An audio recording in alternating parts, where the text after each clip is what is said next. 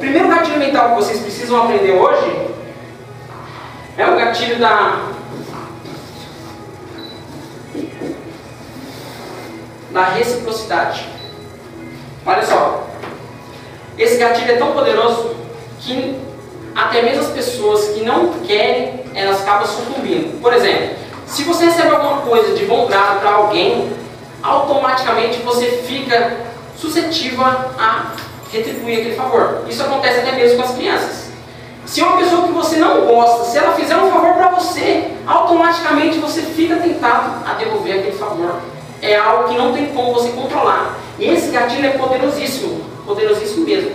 Quando eu entrei lá atrás, as pessoas não entendiam como é que um vendedor que não conhecia o estoque, que não tinha preferência de clientes, que estava fora de ritmo, vendia tanto. O fato é que eu conhecia o gatilho da reciprocidade. No nosso campo aqui, vocês sabem qual que é o cliente mais negligenciado e nas lojas de calçado e confecção? Que entra de chinelo? Hum? Que entra com chinelo? É, calçado e confecção chinelo, né? Vocês sabem? Mas você está falando o cliente? O cliente. O que entra de chinelo, né? Seria também, né? Mas, tipo assim, no geral, abrangendo, eu vou facilitar, tá? São as mães. As mães são os clientes mais negligenciados. E por quê? Normalmente, ela procura algo para o filho dela.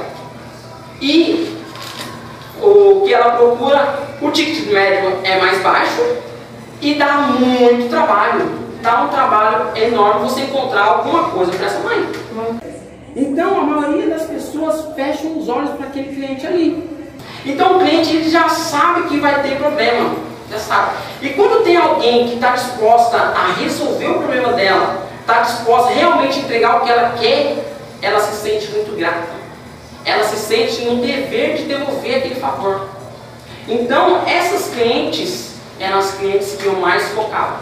E eram as clientes que me davam mais retorno. Por quê? Esses clientes, assim que eles recebem o que quer, ele compra para o marido, ela compra para a mãe, ela compra para o pai, ela compra para a família toda. É o cliente que mais aumenta o ticket médio nas lojas.